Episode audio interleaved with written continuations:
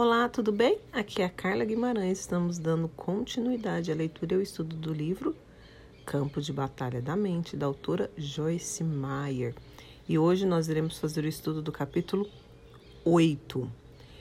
Então, como eu disse no áudio anterior, que nós iríamos dar início né, a estudar a mente normal e a mente anormal. Meu Deus, que, que é isso, né?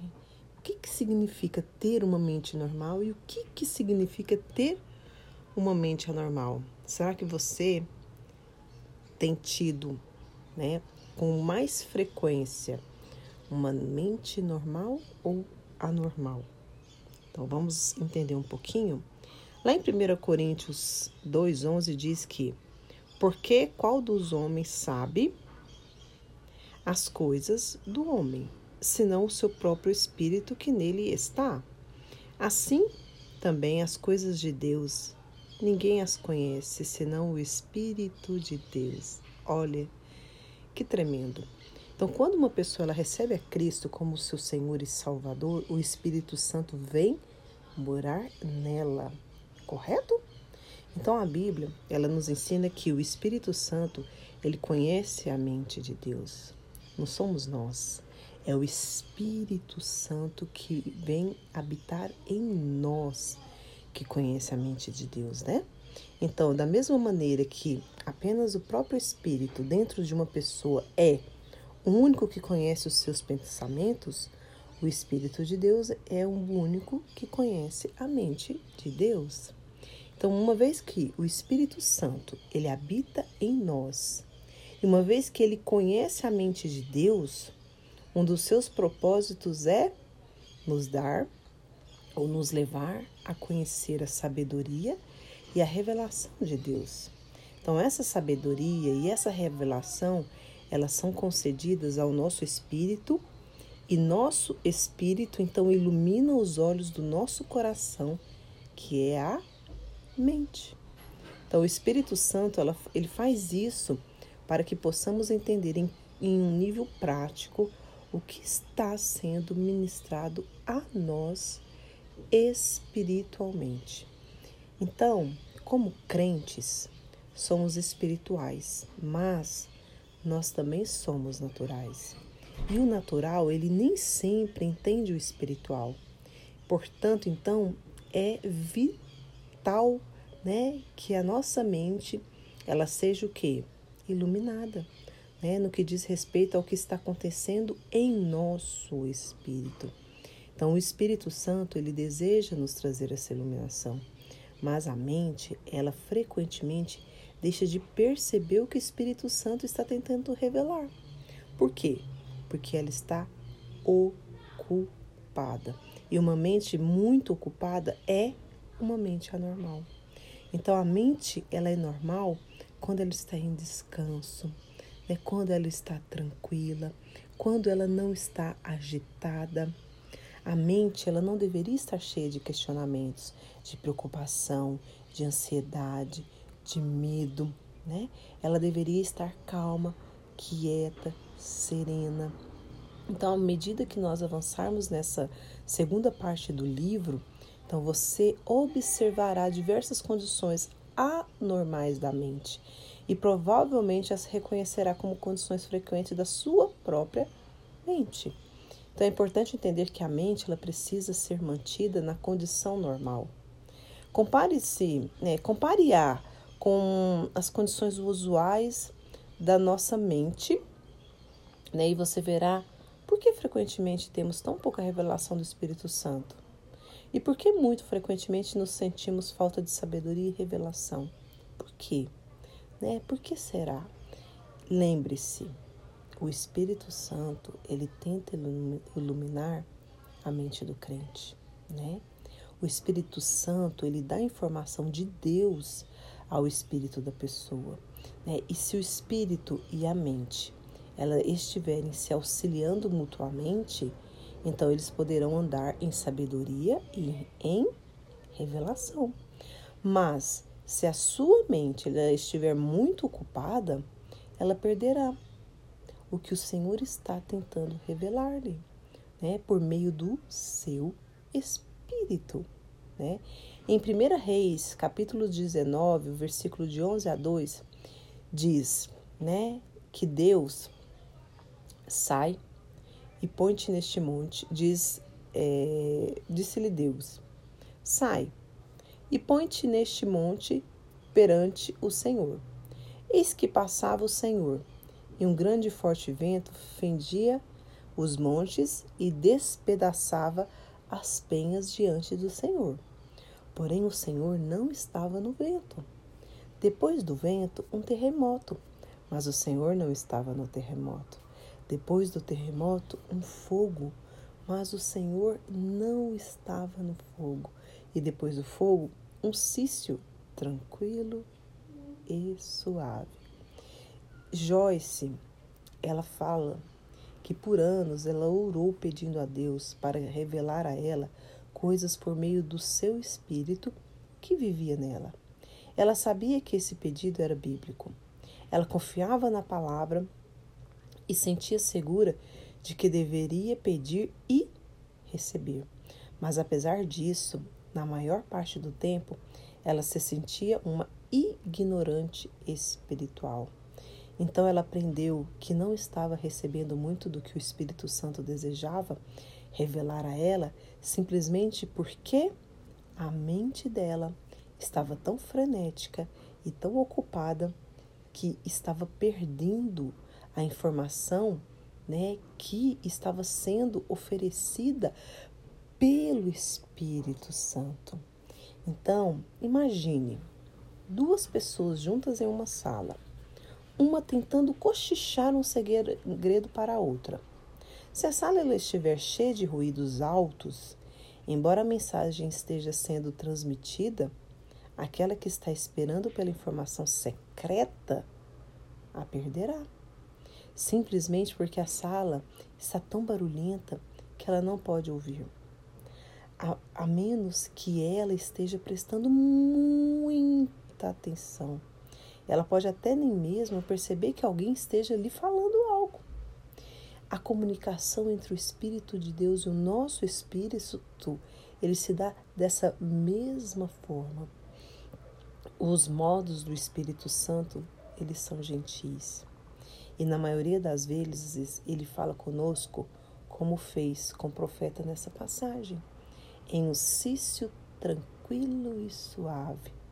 Portanto, é vital que aprendamos a nos manter em uma condição propícia para ouvir a voz de Deus através do que do Espírito Santo. E em 1 Coríntios capítulo 14, versículo 15 diz que que fareis, pois? Orarei com o espírito, mas também orarei com a mente. Amém? Talvez a melhor forma de entender este princípio da mente, auxiliando o espírito, seja pensar sobre esta oração. Nesse verso, o apóstolo Paulo, ele diz que ele orava ambos com o seu espírito e com a sua mente. Então, entendendo o que o Paulo está dizendo, né, nós devemos fazer a mesma coisa. Então, Joyce, o que, que ela diz? Ela diz que frequentemente ela ora no Espírito. Depois de ter orado assim por algum tempo, né, frequentemente alguma coisa virá à sua mente né, e ela ora, né, e ela crê que desta forma a mente auxiliará o espírito e vice-versa. Elas trabalham juntas para obter o que? O conhecimento e a sabedoria de Deus. Isso também funciona na outra direção. Então, há momentos em que ela quer orar, então ela se coloca à disposição de Deus para a oração. Se não há qualquer atividade em particular no seu espírito, ela simplesmente começa a orar né, pela mente. Ela ora sobre os assuntos e situações a respeito dos quais ela tem conhecimento. Algumas vezes essas orações parecem muito superficiais, né? não há nenhuma ajuda vinda do espírito. Né? E aí ela parece estar em uma luta. Então ela continua, continua, né, com alguma coisa da qual ela já tem conhecimento. E ela continua, continua assim até que o Espírito Santo tome conta dela a respeito de, dos, de certos assuntos. Aí, quando ela faz isso, então, ela atinge o ponto sobre o qual o Espírito Santo quer orar. Não apenas algumas coisas sobre o que ela está orando, né? Aí dessa forma, a mente dela e o espírito dela trabalham juntas, né? Auxiliando um ao outro para o cumprimento da vontade de Deus. E aí, em 1 Coríntios capítulo 14, versículo 13 ao 14, diz que, pelo que o que fala em outras línguas deve orar, para que a, para que a possa interpretar. Porque se eu orar em outra língua, o meu espírito ora de fato, mas a minha mente fica infrutífera. O que, que quer dizer esse versículo? Né? Um, ele é um outro exemplo da maneira pelo qual o espírito e a mente elas trabalham juntas, que é o dom de línguas. Quando nós falamos em línguas, a mente ela fica o quê? Ela, ela fica infrutífera até que Deus lhe dê a compreensão do que está dizendo. Então a mente dela vai se tornando frutífera. Por quê? Porque não é segundo o entendimento dela, é segundo o entendimento de Deus. É Deus que irá entender o que ela está falando. Então, quando ela fala em língua, quando eu, quando você, quando nós estamos falando em língua, a, a mente ela se torna infrutífera até que Deus, né, possa ter a compreensão do que ela está dizendo.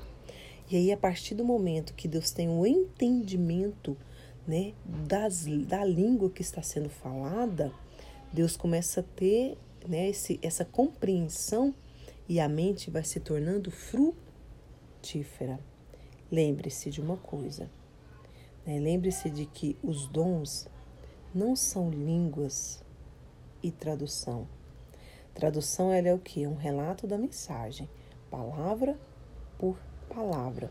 Enquanto na interpretação a pessoa dá uma compreensão sobre o que uma outra disse, mas no estilo próprio do intérprete, né? Expresso por quê? Por intermédio de uma própria personalidade particular.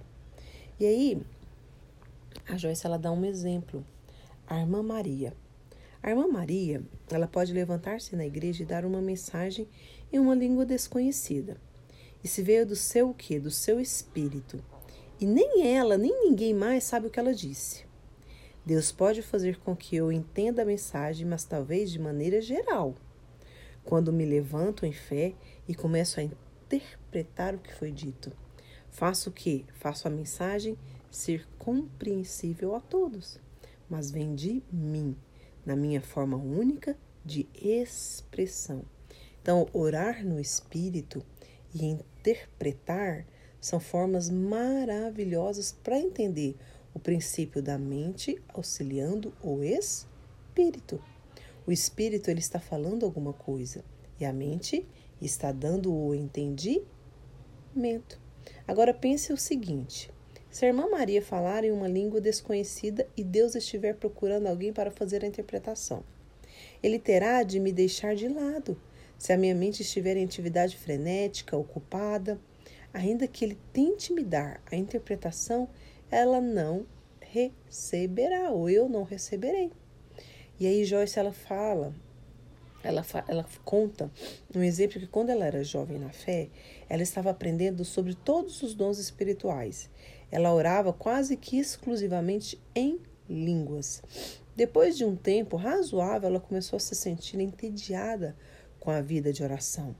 E aí, quando ela conversou com o Senhor sobre isso, ele fez ela saber que estava entediada porque não tinha compreensão daquilo sobre o que estava orando. Embora, né, perceba que nem sempre temos, temos que entender o que está sendo dito, né? Quando ora-se no Espírito. E aí Joyce aprendeu. Aprendeu que esse tipo de oração está fora do que? Fora de equilíbrio e não é mais frutífera se nunca tiver qualquer entendimento. E em Isaías, capítulo 26, versículo 3, diz que tu, Senhor, conservarás em perfeita paz aquilo cujo propósito é firme, porque ele confia em ti. Esse é mais um exemplo, né? Que você pode é, entender né, que a mente e que o espírito trabalham juntos. Né? É, é muito importante que a sua mente ela seja mantida em uma condição normal. Caso contrário, ela não pode auxiliar o espírito. Satanás com certeza conhece esse fato. Então ele ataca sua mente, ele deflagra, né, é, sua mente com uma guerra contra você, né? Uma guerra. A sua mente se torna o que? Um campo de batalha, porque ele quer sobrecarregar, né? Ele quer sobrecarregar a sua mente, enchendo-a com todo tipo de pensamentos errados, para que ela não se, esteja livre e disponível ao Espírito Santo, trabalhando por intermédio do seu próprio espírito humano. Então a mente ela deveria ser mantida sempre em paz. Como nos diz o profeta Isaías, quando a mente está nas coisas certas, ela estará descansada. Ainda assim, a mente, ela deveria estar alerta. Isso se torna que? Impossível quando ela está carregada com coisas que ela nunca pretendeu carregar. Pense nisso. Quanto tempo a sua mente ela está normal? Quanto tempo a sua mente ela está anormal? Quanto tempo você passa pensando, né, é, em coisas erradas? Eu não falo coisas erradas somente em pecado. Eu falo de coisas erradas no sentido de medo, de insegurança, de ansiedade, de aflição.